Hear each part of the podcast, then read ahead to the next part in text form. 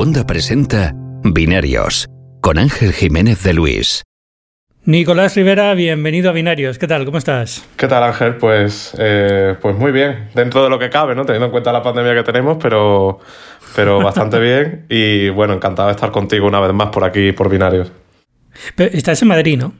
Sí, estoy en Madrid, estoy en Madrid. Eh, planeo, bueno, a ver, a ver las restricciones, cómo evolucionan y tal. Eh, planeo irme a Andalucía, que al fin y al cabo es de donde está mi gente y de donde yo soy. Pero sí, todavía sigo por Madrid y a ver cómo evolucionan las restricciones y si me puedo desplazar para pasar las navidades con la familia o no. Espero que sí. Yo estoy, estoy en las mismas. Eh, en principio tengo vuelos para ir a España por fin después de nueve meses y pico a, a, mediados de diciembre, la semana que viene, de hecho. Pero no sé si la cosa va a estar fácil o no, los PCR y los no sé qué, estoy haciendo test y tal, a ver, pero en principio debería de poder llegar a España. Vamos a ver. Sí, de hecho, eso es lo que te iba a decir, que tendrás, tendrás que hacerte varios PCR, tanto, no sé si al salir de Estados Unidos tendrás que hacértelo, pero al entrar a España seguro, vamos. No, al entrar a España sobre todo, pero la, la cuestión es que como tiene que ser 72 horas antes, el vuelo ya de por sí dura como 12 horas, más la conexión y demás, al final es como, va a estar muy ajustado tener un PCR de 72 horas eh, cuando llegue a España, pero bueno, en principio creo que lo tengo más o menos calculado, ya tengo la cita aquí con el doctor para que me haga el PCR y demás, yo creo que todo va a salir más o menos bien, pero es es, un poco complejo por los tiempos de los, de los resultados, ¿sabes? Porque a veces tú te haces el test el lunes y el resultado no te lo dan hasta pasadas 48 horas, sobre todo ahora, porque esta semana en Estados Unidos ha habido muchísima gente viajando, se han hecho muchísimos tests y entonces hay, hay un hay, un retraso para conseguir resultados. Pero bueno, vamos a ver si, si consigo que todo, que todo cuadre. Creo que sí que va a cuadrar todo, así que con un poco de suerte vuelvo, vuelvo a España unos, unas semanas. Esperemos que sí, porque después de este año yo creo que que es necesario estar con la familia también, ¿eh? Pues yo, o sea, tú, tú, estás en, Nueva, en Estados Unidos, pero iba a decir Nueva York, la costumbre. Tú estás en Atlanta y, y, y, a ver, tú lo tienes más complicado que yo, evidentemente. Pero yo, por ejemplo, llevo sin ir desde verano. ¿Sabes? Desde, sin, sin ir por mi tierra desde verano. Y tú me has dicho nueve meses. O sea, se hace complicado estar tanto tiempo. en, febrero, fue cuando, justo un par de días antes de que empezaran a cerrar cosas, fue cuando volví a Estados Unidos y desde entonces aquí estoy. Pero bueno, es, eh, es lo que toca y ya está, tampoco pasa nada. Al final es eh, tampoco. O sea, más, más que el, el, hecho de ir a ver a la familia, que evidentemente quiero ir a ver a la familia y todo eso, al final yo lo entiendo, es un sacrificio que hay que hacer y si no hay que viajar, no se viaje. no, evidentemente. Pero, pero cuando ya llevas nueve meses y picos acumulados, ya no es solamente la familia, hay muchísimas cosas administrativas que tengo que hacer, pasaportes, cosas así, que incluso hacer, aunque se pueden hacer a veces aquí con, con, el consulado y demás, no siempre es fácil y además, sobre todo en Atlanta, en Nueva York todavía había consulado, pero es que en Atlanta tengo que ir al consulado de Miami, es un follón, con lo cual al final es, me toca ir y me toca ir y cruzo los dedos para que pueda volver cuando me toque volver. Sí, esperemos. esperemos. A ver, al menos, dentro, al menos dentro de lo que cabe, eh, somos unos privilegiados porque, bueno, estamos sanos y, y la pandemia no nos ha tocado fuerte. Pero bueno, evidentemente.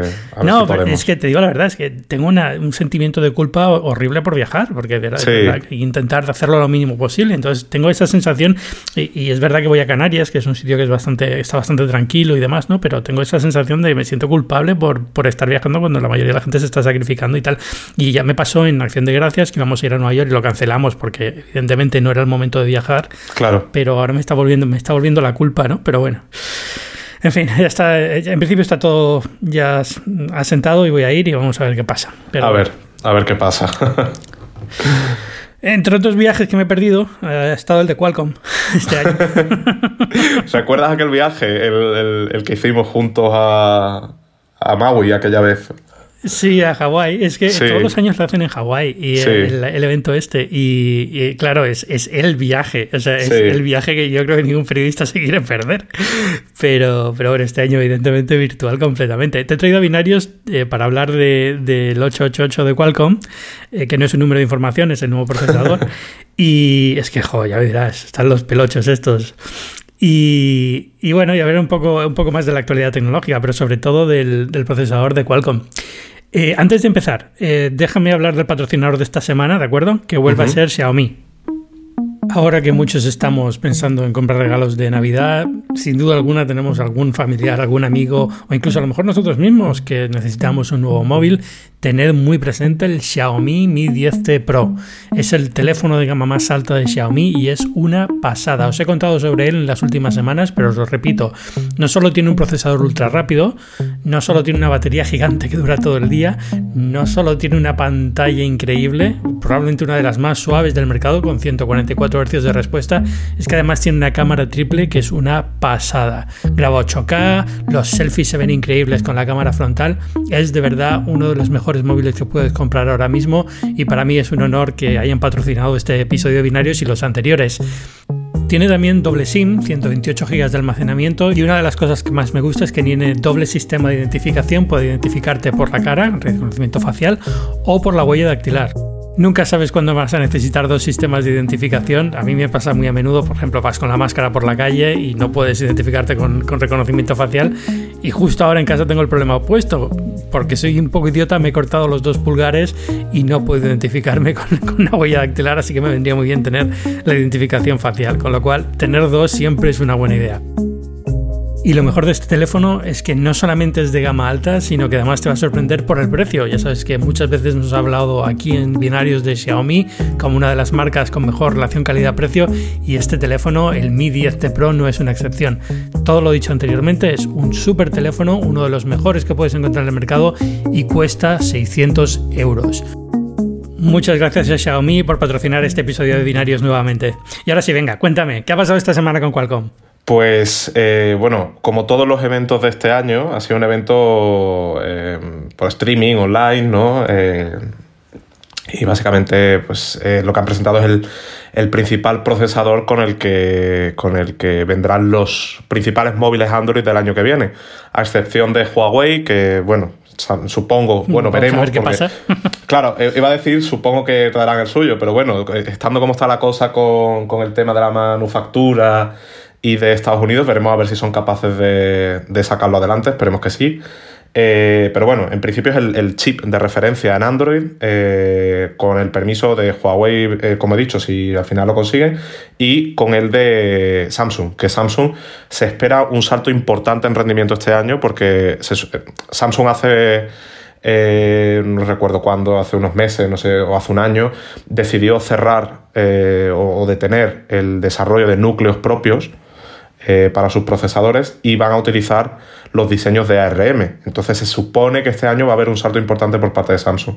Eh, pero bueno, veremos porque Samsung todavía no. Hasta ahora, hasta ahora hacían lo de Apple, ¿no? Digamos que rediseñaban, o sea, la arquitectura era la misma, pero hacían su propio diseño en vez de usar el de referencia de ARM. Exacto, modificaban, no sé si modificaban todos los núcleos o modificaban solo algunos, no recuerdo, pero sí, modificaban parte del diseño y el tema es que no, la jugada no le salía bien del todo, porque Qualcomm se quedaba por delante en rendimiento.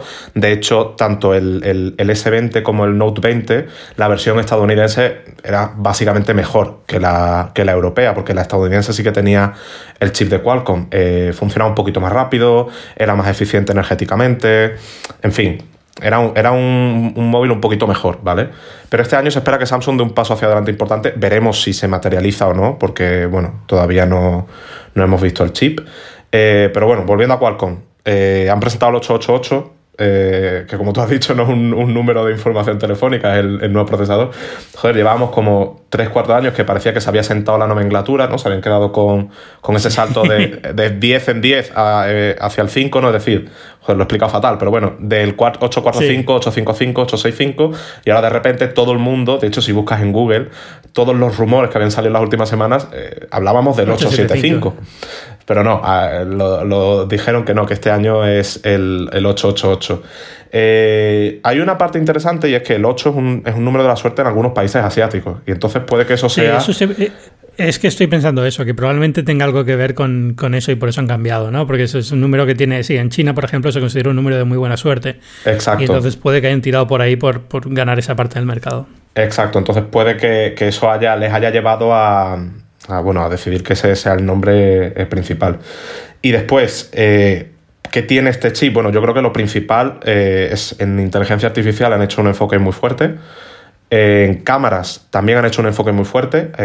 ahora después, si quieres, hablamos de pormenores y tal. pero así a gran escala en cámara, en, inteligencia artificial. Y esto para mí es muy importante, entiendo que igual para otra gente no tanto, pero para mí es muy importante que han vuelto a meter el modem dentro del SOC, dentro de lo que es el chip. El modem 5G en el Snapdragon 865 era un modem externo, que es algo que yo recuerdo cuando me enteré de ello me sorprendió bastante porque era como no lo esperaba, ¿no? Yo esperaba un modem interno. Sí, pero es que justo fue un procesador que llegó en la transición y entonces era, era, complicado meterlo, miniaturizarlo y meterlo dentro del mismo SoC. Entonces, bueno, eh, quedó, quedó fuera y el problema que tenía eso es evidente. Cuando tienes una cosa que va fuera del chip es más consumo, más calor, diseños térmicos más difíciles y demás. Exacto, y también eh, complica las cosas a los fabricantes, ¿no? Que tienen que hacer hueco a más elementos dentro de la placa. También se habló, aunque todo esto es muy especulativo, porque no, no sabremos nunca la realidad, se habló de que el Snapdragon 865 por el tema del modem era más caro de cara a los fabricantes que, otros procesadores. Entonces igual ahora con la nueva generación cambia y se abarata un poco el coste, no lo sé, porque esto, estos son acuerdos que se quedan a puerta cerrada, ¿no? Mm, yo creo que había algo de eso, ¿no? Que al final era una cuestión de también, como no todos los fabricantes iban a lanzar teléfono con 5G porque era muy caro, eh, hubieras, digamos, eh, fastidiado un poco a los fabricantes que, que querían un móvil de altas prestaciones con el procesador más grande, pero no les interesaba el 5G porque en su mercado no iban a tenerlo o porque no estaba todavía muy desarrollado, lo que sea, con lo cual es como, bueno, el modem va aparte, si lo quieres le metes 5G y si no, no. Eh, ahora ya no tiene sentido. Pues, mm. Pero Ángel, o sea, eso es lo que yo pensé inicialmente. si no me equivoco, el, o sea, no es que el chip tuviera un modem 4G y el modem 5G fuera independiente. No, no, no, no, claro. O sea, tú puedes poner un modem, tenías que poner un modem aparte igualmente. Lo que pasa es que era más barato poner un modem 4G que un modem 5G. Sí, sí, pero lo que te quiero decir es eso, que, si no metían el, el, el, modem era el X55, si no me equivoco. Sí. El que tenían el año pasado. Si no lo ponías, el chip no tenía conectividad, me explico. O sea, tenías que poner el, el, X55 sí o sí, tú ya decías, decidías si activabas o no el 5G, si le ponías la parte de antenas y todo que tenías, tenías alguna opción más aparte del X55 Tenías, podías poner algún otro modem que era, no era tan caro, digamos, y no, y no, era, y no tenía 5G. De eso no estoy 100% seguro. Puede ser, pero mm, no estoy 100% seguro. Eh, la verdad es que eh, siempre es la narrativa que yo tenía en mi cabeza, pero a lo mejor he estado equivocado durante un año. Pero bueno, puede ser. Porque tampoco es que lo esté siguiendo muy de cerca, porque al fin y al cabo son cosas como que, bueno, van dentro del teléfono. Sí. y ya está, ¿no?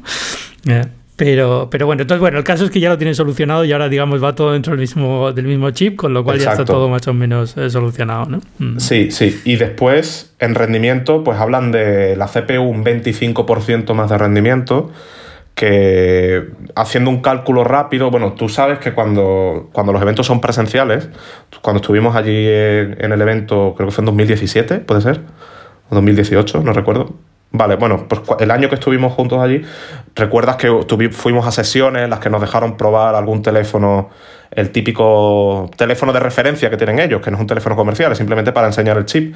Entonces te puedes hacer una idea un poco de por dónde van los tiros con el nuevo procesador. Pero este año tenemos benchmarks, no, no hay pruebas de rendimiento por ahí que nos den una idea de cuánto es el salto real, ¿no? Porque Qualcomm habla de un 25%, pero bueno, después todo esto puede variar un poco, ¿no? Eh, pero bueno, haciendo un cálculo rápido, eh, multicore, si le sumas un 25% a las puntuaciones de un Snapdragon 865, se te planta más o menos en, el mismo multicore que el, A14 del iPhone 12, ¿vale? Lo digo más o menos para tenerlo como referencia, de nuevo. Habrá que hacer más benchmarks, habrá que ver después cuando llegue el chip, o sea, cuando lleguen los primeros móviles con el chip. Eh, pues si, eso, si esa estimación simplista que acabo de hacer es real o, varían los datos, pero bueno, eh, más o menos parece que se sitúa en una ventana parecida a la de la 14, que ahora mismo es el chip de referencia en este sentido. Y después, en GPU, hablan de un 30 o un 35% más de, de, potencia también, con la nueva Adreno 660. Entonces, bueno, eh, son saltos importantes, no son saltos enormes como los que hemos visto con el M1 de Apple, que es una especialidad. hablaremos ahora del M1 y de cómo se engancha en todo esto, pero, pero en principio los saltos son bastante normales. Es decir, es lo que Apple suele hacer también cada, cada generación, ¿no? De la 13 a la 14 y este tipo de cosas suelen ser un 20 y tantos por ciento en CPU, un 30 por ciento en GPU, depende mucho de la arquitectura, pero eh, en este caso también es un salto a 5 nanómetros. Sí, 5 nanómetros también, sí, sí. Vale, eh, o sea, igual que la 14 al fin y al cabo. Exacto. Sí, sí, sí. Eh, y después, pues bueno, después en el, en el tema de fotografía, que lo que te había dicho antes. Eh, sí, eso es lo que quería hablar, porque viene, digamos que lo que se han enfocado sobre todo, aunque me han metido más cosas de inteligencia artificial, bla, bla, bla, bla, bla, al final lo que se han enfocado sobre todo es el, cómo va a cambiar la fotografía con este. este Exacto. Eh, bueno, el principal cambio que han hecho es que han metido un ISP triple. El ISP, para quien no sepa lo que es, es el procesador de señales de imagen, ¿vale? Es el, el módulo de dentro del SOC que se encarga de procesar todo lo que viene de la cámara, simplificando, ¿vale? Y en este modelo, eh, en el, 888, tiene un ISP triple, ¿vale? Mientras que antes tenían dos ISPs, era un ISP dual. Eh, ¿Y qué ¿A qué abre la puerta todo esto? Que al fin y al cabo lo que nos importa. Bueno, pues Qualcomm habla de tres streams de vídeo en 4K en HDR de forma simultánea, por ejemplo. Que no sé qué utilidad real puede tener, porque nadie graba con tres cámaras a la vez en 4K y en HDR. Pero sí que se... el iPhone lo hace, ¿no? El iPhone te puede sacar vídeo de las tres cámaras a la vez en, con una aplicación. Con, ¿Cuál es la aplicación que mostraron con Sí, con Filmic. no era, cuál es ahora. Creo que era Filmic. Filmic, Filmic, Pro. Filmic Pro. Oye, de hecho te puede sacar cuatro streams. O sea, creo que el cuarto no es 4K porque la cámara no es 4K, pero te puedes sacar los cuatro. Sí, sí. Bueno, pues te lo saca, ¿vale? Y eso está muy bien. A mí lo que se me ocurre es eh, a la hora, sobre todo a la hora de hacer zooms, por ejemplo, ¿vale? Que cuando estás haciendo zoom en vídeo, que vayas cambiando de una cámara a otra y que el stream sea simultáneo, porque están trabajando los tres de forma simultánea, ¿me explico? O sea, cuando tú estás con la cámara principal y eh, mueves el deslizador del zoom y de repente el móvil cambia al teleobjetivo, como el teleobjetivo es el ISP es capaz de mantener el flujo en 4K de las tres cámaras, pues no, o sea, el cambio de cámara es prácticamente invisible es el único caso de uso que se me ocurre así en el que realmente le podamos sacar partido a un ISP tan potente. Pero igualmente, el hecho de que sea tan potente, eh, evidentemente es algo positivo, ¿no? Eh, aunque después veremos cómo los fabricantes le sacan partido a esas tecnologías. También hablan, por ejemplo, de 4K, eh, de vídeo en 4K con modo retrato, ¿vale? Creo que era 120 FPS, lo cual está bastante bien, pero de nuevo, hay que ver qué tipo de modo retrato, cómo triangulan los datos. Sí, todas las demos que he visto de vídeo con modo retrato son bastante chunguillas. Sí, sí, Todavía no está ahí la tecnología. Te lo puedes imaginar, porque ves, ves cómo funciona en una foto al tiempo real, cuando lo pones en la pantalla. Imagínate tener eso como vídeo. Pues hay saltos, de repente detecta el fondo, de repente no. Es todavía un poco eh, Está, está, ahí, pero todavía está como muy por llegar. Pero oye, este, este, tipo de cosas hay que empezar a moverlas, ¿no? Y a lo mejor en 3, 4 generaciones ya empieza a ser un poquito más decente. Claro, o sea, a ver, eh, es lo que tú dices. Eh, igual ahora no estamos en ese punto en el que podemos tener un modo retrato en vídeo, que yo creo que es la siguiente barrera en fotografía. La siguiente gran barrera en fotografía, ¿no? Cuando llegó el modo retrato nos quedamos todos sorprendidos de cómo un móvil podía hacer un modo retrato así. Yo creo que ahora el siguiente paso del vídeo, lo que pasa es que el vídeo es muchísimo más complicado porque lo tienes que, lo tienes que los datos de las diferentes cámaras o, con la inteligencia artificial los tienes que cruzar eh, en tiempo real prácticamente. Entonces es muchísimo más complicado. No puedes hacer como por ejemplo el Pixel, que procesa parte, o sea que se puede tomar a lo mejor un par de segundos para procesar el retrato, porque no hace el, preview en tiempo real. O como el iPhone, ¿no? Que sí que te lo hace en tiempo real, pero claramente cuando tomas la fotografía lo ha procesado mucho mejor el retrato. Aquí tienes que hacerlo eh, desde el minuto uno bien. Entonces es complicado. Pero bueno, que vayamos evolucionando en esa dirección a mí me parece eh, bastante positivo. Eh, y después, bueno, el, ISP también permite otras cosas, ¿no? Por ejemplo, puedes tomar fotografías, creo que eran de 28 megapíxeles, con las tres cámaras de forma simultánea también. puedes tomar fotografías en el formato eh, AVE ¿Ake es el de fotografía o el de vídeo? Que siempre me confundo. ahora ahora yo nunca, me, nunca lo sé. Siempre me confundo entre. Ake es el de fotografía. Vale, pues en el de fotografía puedes tomar fotografías eh, de 10 bits en este formato nuevo, eh, que es un, salto menor, ¿no? Pero bueno, se agradece también. Bueno, sí, sí. Son los saltos que se quedan por hacer. Tampoco es que al final es, como lo del iPhone de este año. Al final dices, bueno, la cámara es mejor que el año pasado. Sí, pero es que ya estamos en un nivel que tampoco vas a notar una cosa que sea un cambio brutal, ¿no? Vamos a ver ahora con el Pro RAW este, pero en general es, es, lo que hay ya. A eso, de hecho, le tengo muchas ganas al Pro RAW. ¿Lo has probado en beta? No, ¿verdad? No, no lo he probado porque mm, no me he atrevido a probar la beta porque al fin y al cabo eh, me da miedo de que fallen pequeñas cositas y tal. Yo soy muy maniático con que el teléfono me funcione bien. Eh, entonces no me atreví a probar la beta. Yo, iba a probarla y al final lo mismo, no me he atrevido porque hablé con José Jaca, que es que la estaba probando y me dijo que, da igual, que porque al final no hay aplicaciones todavía para editarla, por lo cual te da igual tener un Pro RAW porque no, eh, no, reconoce nadie todavía. Claro. Así que me esperaré. Sí, pero el día que llegue, joder, le vamos a sacar mucho partido. No, no, lo ¿eh? primero que hago, evidentemente. o sea, me voy, a pasar, me voy a pasar una semana entera haciendo fotografías probándolo, creo yo, vamos, eh, con la cámara del iPhone nuevo. Eh, bueno, y volviendo al, 888, que, nos desviamos al fin y al cabo. y después, el tema de un, un, cambio interesante que ha hecho Qualcomm en la CPU la arquitectura, normalmente estamos acostumbrados a una arquitectura big.little, ¿no? que son cuatro núcleos y cuatro núcleos. Eh, pero Qualcomm, eh, creo que con el 865 también lo hicieron y ahora lo han vuelto a hacer con el 888. Eh, lo, que han lo que han implementado son como tres grupos diferentes, ¿vale? Tienen cuatro núcleos de bajo rendimiento, tres de alto rendimiento y después digamos que tienen un núcleo de súper alto rendimiento, que es el Cortex X1, que lo presentó ARM este año, no recuerdo en qué mes, y que es un. O sea, está muy enfocado en rendimiento. Es un chip, o sea, perdón, es un, núcleo. Diga, a ver, normalmente los chips, los, diseños de ARM intentan balancear entre rendimiento y eficiencia, ¿no?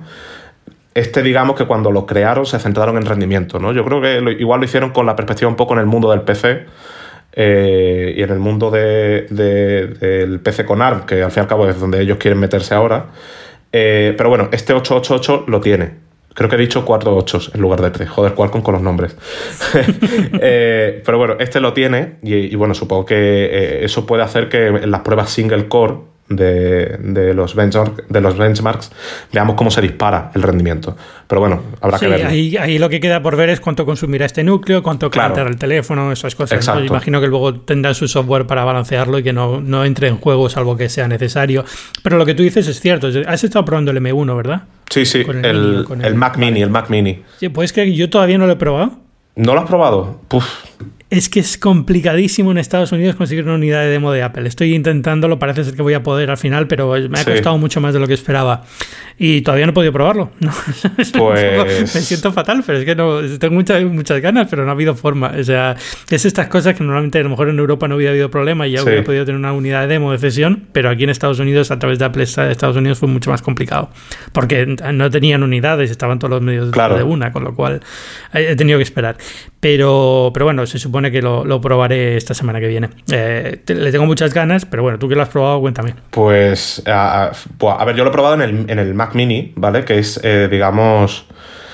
O sea, se beneficia a la mitad, por decirlo así, ¿no? Porque toda la parte de eficiencia energética, pues en un ordenador escritorio te da más igual que en un portátil, ¿no? Eh, pero vamos, en lo que a bueno, Pero tienes, la, pero tienes, la, ventilación, con lo cual ahí se beneficia también. Sí, sí, eso sí, claro, sin duda. De hecho, a ver, en lo que es rendimiento, eh, o sea, es una bestia. O sea, es una. A ver, yo lo, en mi día a día lo que más suelo hacer así intenso, digo de normal, ¿no? Eh, es editar muchas fotos en RAW, ¿no? Tengo librerías bastante largas en RAW y bueno, pues eso un ordenador cuando llevas muchas eh, fotografías editadas eh, con muchas correcciones y tal, pues ahí llega un momento en el que al ordenador pues le empieza a costar un poquito, ¿no? O pues en este caso, o sea, todo funcionaba como la seda y lo que más me sorprendía es que el ventilador ni se escuchaba, eh, la temperatura intuyo que sería bajísima de la interna de la máquina. Eh, y después cositas del día a día, como por ejemplo, no sé si a ti te pasa, Ángel, cuando estás en el Finder y con la barra espaciadora abres un preview de un RAW, tarda como un segundo, segundo y medio en abrirse. Yo, yo normalmente lo hago en un MacBook Pro de 15 pulgadas, o sea que es una máquina potente. Eh, en el Mac Mini es instantáneo, es como si estuviera abriendo un JPG de 500 kilobytes. O sea, es, ridículo. Y hay muchas cositas de esas pequeñas, la apertura de las aplicaciones, que sí, que la diferencia no es enorme, pero el hecho de que te abra eh, seis aplicaciones eh, casi al instante en el momento en el que presionas el icono y que todo esté ahí al instante, o sea, no te cambia la forma, ese tipo de cosas menores no te cambian la forma en la que utilizas el ordenador, pero joder, sorprenden, ¿saben? Porque son las típicas cosas que con Macs muy potentes no, lo ves. O sea, ya te digo, yo, normalmente trabajo con un Pro de 15 pulgadas, que es un ordenador potente, y los RAW siempre tardaban eso, un segundo, un segundo y medio en abrirse, y aquí es instantáneo, es como un JPG que tú dices, wow. Todo el, mundo, todo el mundo está diciendo lo mismo, que una de las cosas que sorprende son esas. No solamente esto, sino también el cambio de resolución instantánea también, un monitor externo, el, abrirse instantáneamente en la aplicación, no tener que estar cargándolo. Todo este tipo de, cosas son los, los que están marcando la diferencia, digamos, a nivel de, usuario hasta que veamos el software adaptado, ¿no? Luego la parte, evidentemente, imagino, no sé si has estado viendo los RAW con, algo que permita o que esté aprovechando ya nativo el M1.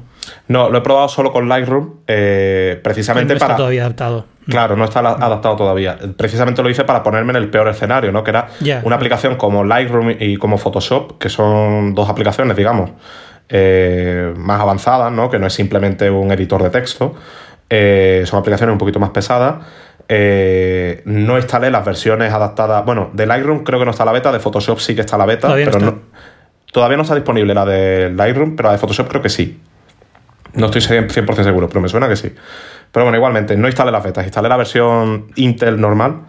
Eh, precisamente para, ponerme en el peor escenario, ¿no? Una persona que se compra el Mac Mini hoy, que necesita utilizar la, Adobe la suite de Adobe Creative Cloud y que no está adaptada, ¿vale? Eh, y joder, funcionaba muy bien, funcionaba muy bien.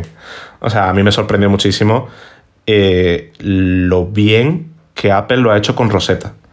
Porque es que es la típica, eh, es la típica cosa, Ángel, bueno, tú lo sabes de sobra, tú llevas más tiempo que yo en esto. En estas transiciones pueden salir yo cosas... Me, yo me tragué la primera roseta. Por eso digo, o sea... lo viejo que soy. en estas transiciones pueden salir mil cosas mal. Porque estás cambiando una arquitectura de un procesador, eh, estás cambiando eh, partes fundamentales del sistema operativo, eh, estás creando una capa que te traduce software, que cada software está hecho por un desarrollador de su padre y de su madre, y esa capa tiene que interpretar correctamente todos esos software y que, que funcione perfectamente en tu ordenador. o sea, hay como muchas cosas intermedias muy pequeñas que pueden salir mal y que te pueden joder el producto, al menos durante un tiempo, pero es que no. O sea, es que supongo que eh, ahora seguro que algún oyente dirá, Buah, pues esta utilidad de no sé qué, tal, de nicho. siempre hay algo que falla, evidentemente. Claro, puede que haya cosas muy puntuales que fallen. Pero yo he probado la mayoría de las aplicaciones del día a día eh, que utilizo, pues yo que sé, Chrome, eh, Creative Cloud es lo que más he utilizado, incluso aplicaciones rollo Electron como Slack y Spotify que, al fin y al cabo son aplicaciones, iba a decir de mierda, porque son aplicaciones eh, hechas en Electron, no son aplicaciones nativas, ¿no? Eh, lo decía por ese sentido. Eh, y también funcionan bien. Entonces es como, a mí lo que más me sorprendió es que la experiencia es exactamente la misma que tenía en el Mac con Intel, pero todo mucho más rápido y sobre todo con una serie de componentes que abren la puerta a cosas nuevas, porque es que no olvidemos que el M1 no es solo una CPU y una GPU potente, es que también tiene el, Neural Engine de 16 núcleos, creo que era, eh, tiene también el enclave seguro, eh, en fin, tiene la nueva arquitectura de memoria compartida, que es como una piscina grande a la que pueden acceder todos los componentes del chip sin tener que estar copiando instrucciones de un lado a otro, ¿no? Eh, y eso acelera también el proceso, se acelera en general la máquina.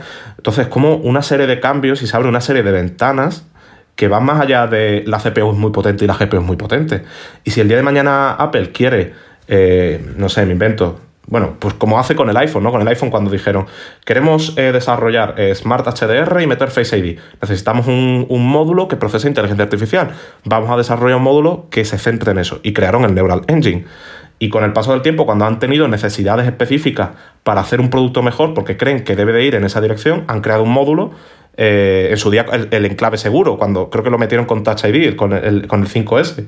Lo crearon y lo metieron dentro del SOC.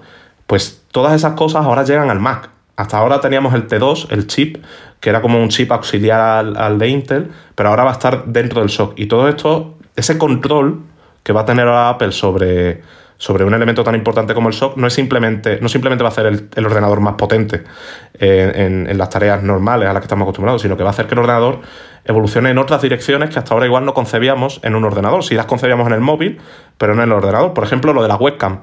Ahora tenemos un ISP que procesa la señal de la webcam mejor y que puede aplicar ciertos algoritmos, ¿vale? La webcam todavía sigue siendo 720p en los ordenadores sí. Eh, de Apple. Te iba a decir que bueno.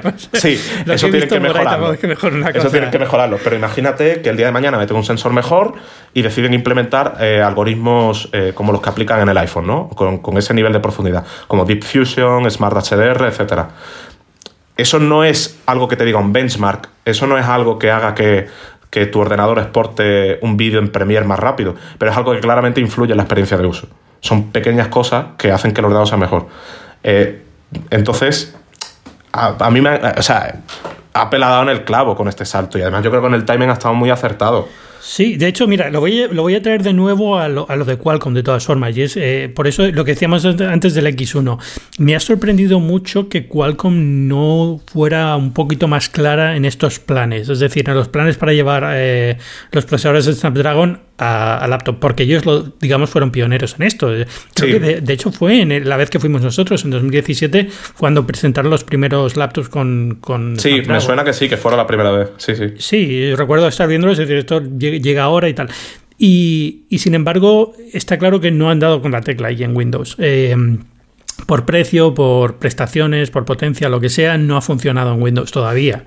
Entonces, como que ahora que tienen ya un procesador con, el X1 este, que ya digamos que todo estaba más enfocado esta, a esta dirección, han estado bastante callados, han dicho algo, han hecho referencias, han dicho que bueno, que ya sí. habían empezado en este camino y lo, lo, han validado y que quieren seguir adelante, pero no he visto un push así como muy grande de decir, venga, pues a partir de ahora con este nuevo, con el 888, se abre una puerta a hacer ordenadores portátiles que sean mucho mejores, igual que los nuevos Mac. Y no han dicho nada de esto, ¿no? Eh, no sé si a lo mejor es porque Windows tampoco está muy interesada o Intel no quieren eh, meterse con Intel tampoco, no lo sé, pero hay una cosa rara ahí.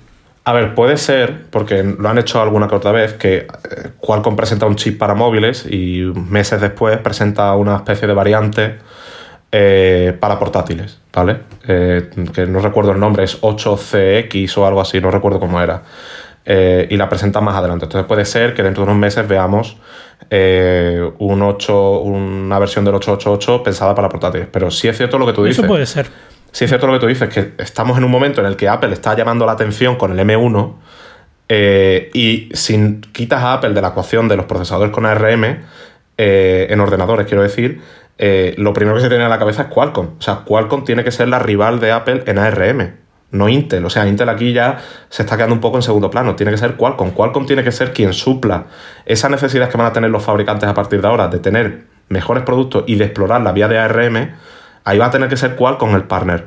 Eh, y sí es cierto que han estado en silencio, o sea, no, no hemos visto ningún statement claro eh, de vamos a hacer esto, vamos a hacer lo otro. Sí es cierto que llevan, es un campo en el que están, eh, es un campo en el que ya tienen presencia y que claramente van a seguir apostando por él, pero en un momento en el que todo el mundo está hablando de Apple con el M1, eh, yo igual sí que me habría esperado que Qualcomm hiciera algo, hiciera algo en ¿no? respuesta, sí. Que, que, lo harán tarde o temprano, pero yo esperaba que hicieran algo más contundente. Sobre todo por, por, por cómo ha cambiado la situación. Es decir, sí. si tú has estado en esto durante tres años y no has sacado adelante la idea porque no funcionaba tan bien, es decir, la historia que ha contado Qualcomm hasta ahora es con los procesadores ARM se pueden hacer laptops más baratos con una autonomía muy grande y a lo mejor con conexión de modem integrada. Y eso sí. es un poco lo que han ido vendiendo con Windows. Muy limitado porque Windows para ARM es mucho más limitado que Windows para Intel. Y de repente viene Apple y te dice, no, no, no, no, no, es que si yo pongo un ARM en este ordenador, el ordenador es 10.000 veces mejor. Bueno, es una exageración, pero bueno, sí. entiendes, ¿no? Estamos cambiando por completo muchas cosas de cómo era la informática hasta ahora. ¿Qué has estado haciendo Qualcomm? Es decir, tío, o sea, ¿por qué no has estado haciendo esto de la memoria compartida? ¿Por qué no has estado haciendo.? Yo entiendo que Apple, el diseño de chip, va muy por delante de la industria. Sí. Pero, hombre, no sé, o sea, eh, eh, la historia para vender era otra, no era la que he vendido hasta ahora Qualcomm, ¿no? No era podemos hacer máquinas un poco más baratas y con modem integrado.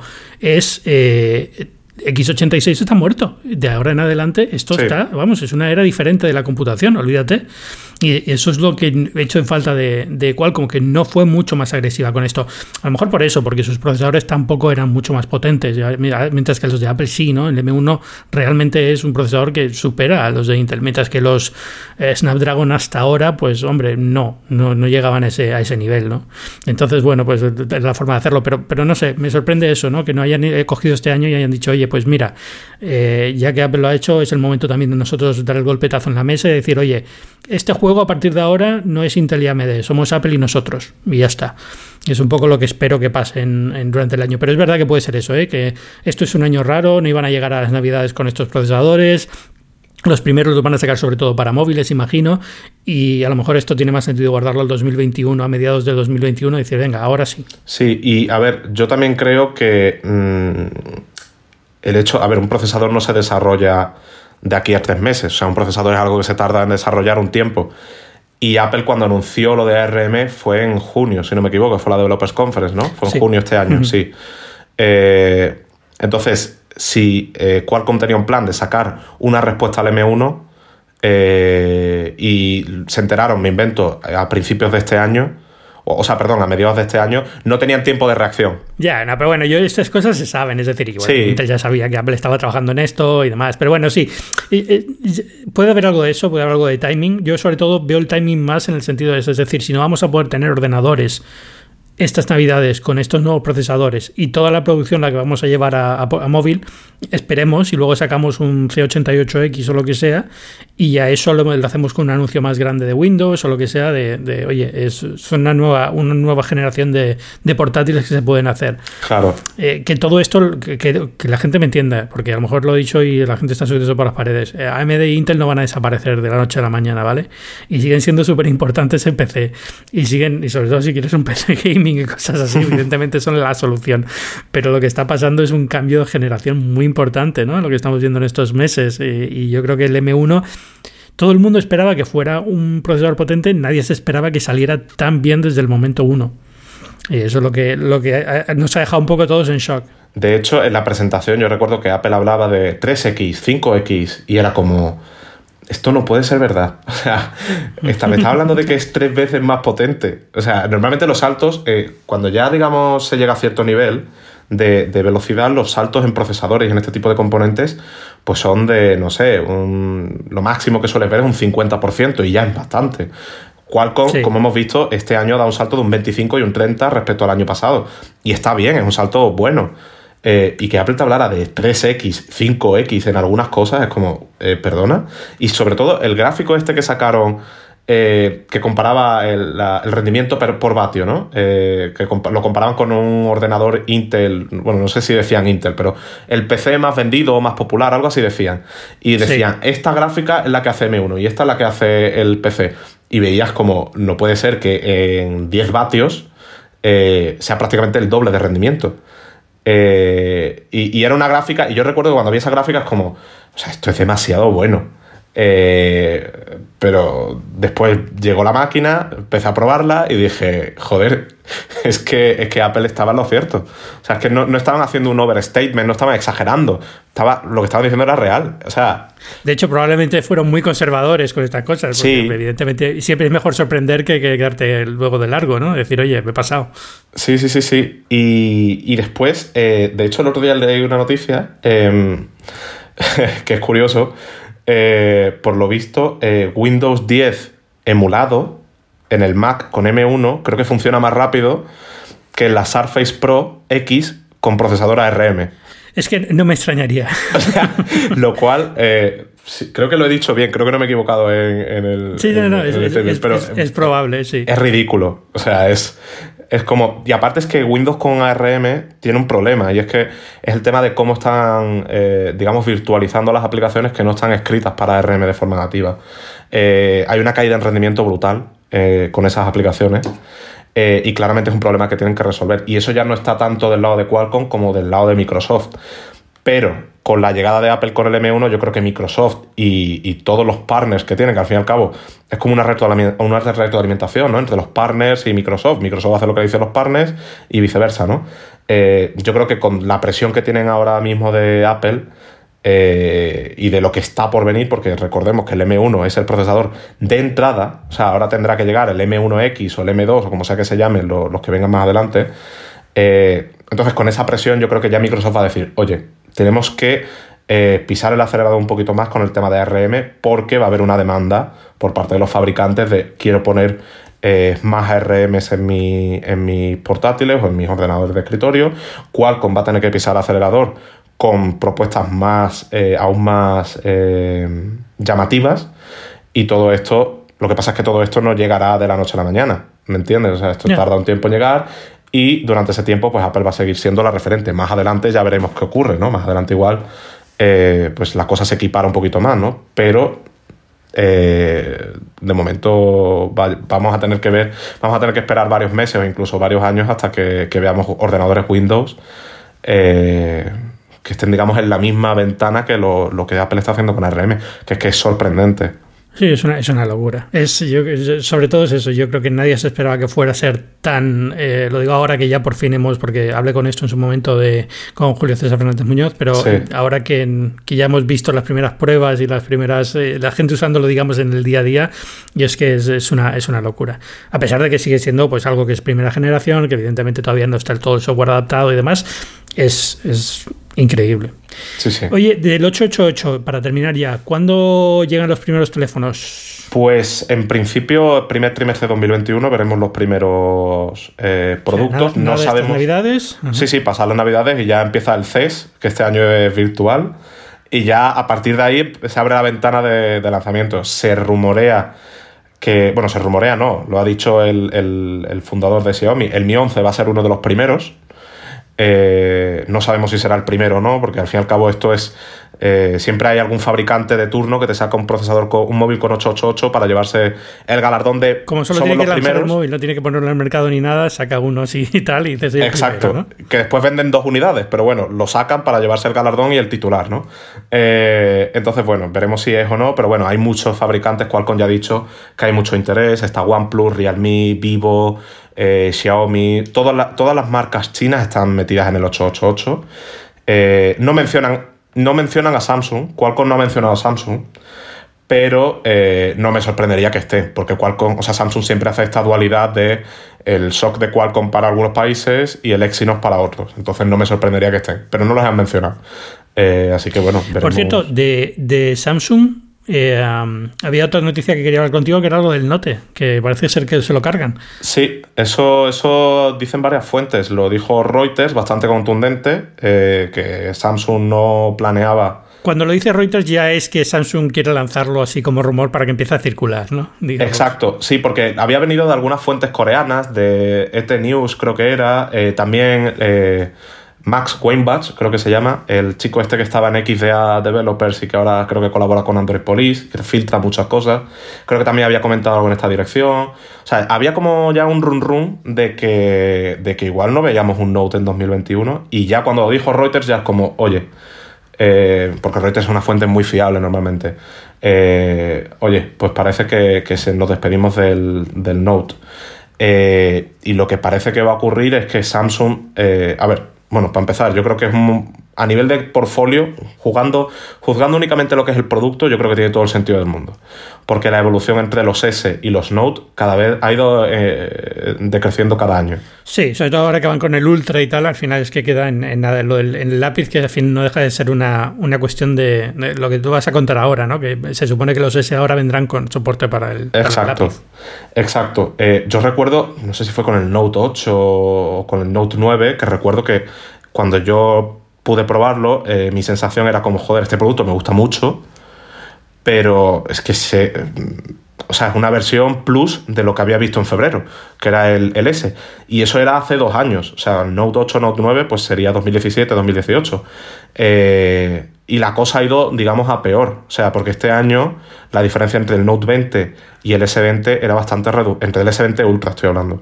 Era bastante reducida. Porque, eh, o sea, un pequeño cambio en la cámara, la pantalla era un poquito mejor, el diseño eh, lo habían cambiado, pero después mm, procesadores eran prácticamente los mismos. Eh, la pantalla sí era más eficiente y tenía la tasa de refresco dinámica eh, pero también era 120 Hz y QHD, que al fin y al cabo es lo que el, consumidor se fija cuando mira la tabla de especificaciones. Eh, y también 5G, en fin, no había un salto generacional que, tal. Entonces era como productos que, se solapaban mucho. Entonces a nivel de portfolio tenía todo el sentido del mundo eh, desplazarlo a un lado del Note y decir, oye, ha sido muy bueno durante todos estos años. Gracias al Note se estimuló, digamos, la tendencia de pantallas grandes. Fue uno de los que más incentivó esa tendencia, eh, pero ya ha llegado un momento en el que si no tenemos nada que ofrecer en septiembre, eh, perdón, en agosto, que es cuando lo sacan últimamente, si no tenemos nada nuevo que ofrecer en agosto, nada de peso, se nos va a quedar el producto un poco cojo. Sí, ha sido un año muy duro también para Samsung, porque al final el, mercado de, telefonía de gama alta está muy mal. O sea, que el iPhone y poco más. Entonces, no es, muy difícil justificar mantener esto. El, S20, primero, la gente que presentas el S20 y mucha gente no lo compra sabiendo que en un par de meses va a estar más barato, o si espera un poco más, tiene el Note. Y luego presentas el Note y llega ya cuando tienes el nuevo iPhone en el mercado. Y es como queda un poco extraño ahí, ¿no? Como que se pierde eso. Te están vendiendo un teléfono que sabes que interior lo, lo empezaron a vender seis meses atrás a un precio de teléfono nuevo y tiene que ser un un usuario muy fiel de Note, que los hay, ¿eh? por supuesto. Sí, sí. Eh, pero tienes que ser un usuario muy fiel de Note para que te interese tanto como, como los otros. No sé qué van a hacer, ¿eh? Y a lo mejor incluso, si van a si esta es la nueva estrategia, a lo mejor les convendría incluso mover todo el lanzamiento más adelante, porque lo de febrero, no sé, siempre estaba como muy enfocado por el mobile, pero pero es que no es la mejor época del año para lanzar un nuevo teléfono. Yo creo que al final, finales de año es cuando mejor se mueven, ¿no? no sé, no, no, sé en qué va a quedar, pero, pero bueno. Yo tengo la teoría de que lo que. La teoría, o sea, después veremos lo que ocurre. Que de que se van a mantener los S en la primera mitad de año y de que la segunda mitad del año la van a reservar para los plegables, para el Fold, que es algo lo que Samsung está ah, apostando mucho. Hmm. Y yo creo que el Fold como sucesor espiritual del Note tiene cierto sentido, porque es un producto el hecho de que sea plegable y de que tenga una pantalla más grande tiene un claro enfoque en productividad y en hacer varias cosas a la vez. Lo mismo que tenía el Note en su época, con una pantalla más grande de lo normal.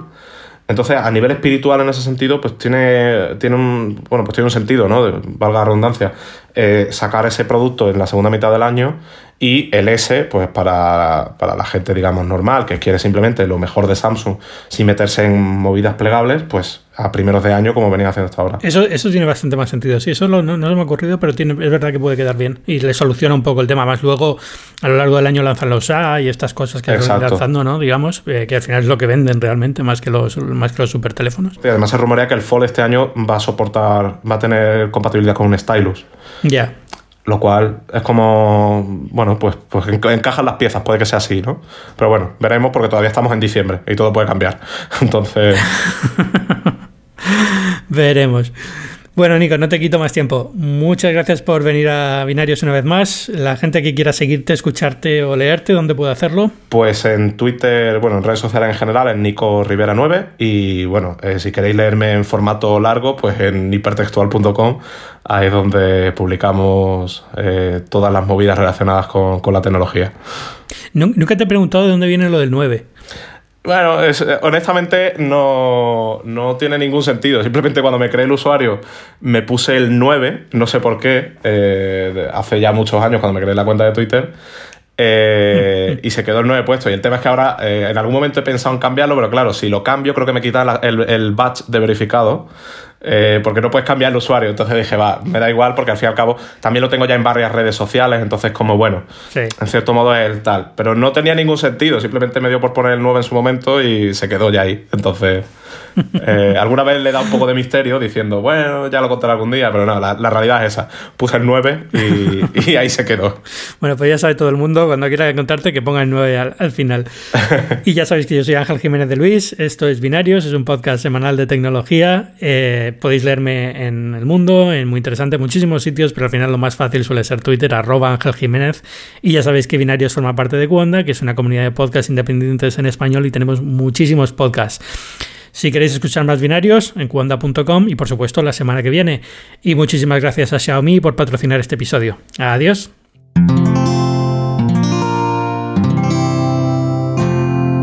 Puedes escuchar más capítulos de este podcast y de todos los que pertenecen a la comunidad Cuonda en cuonda.com.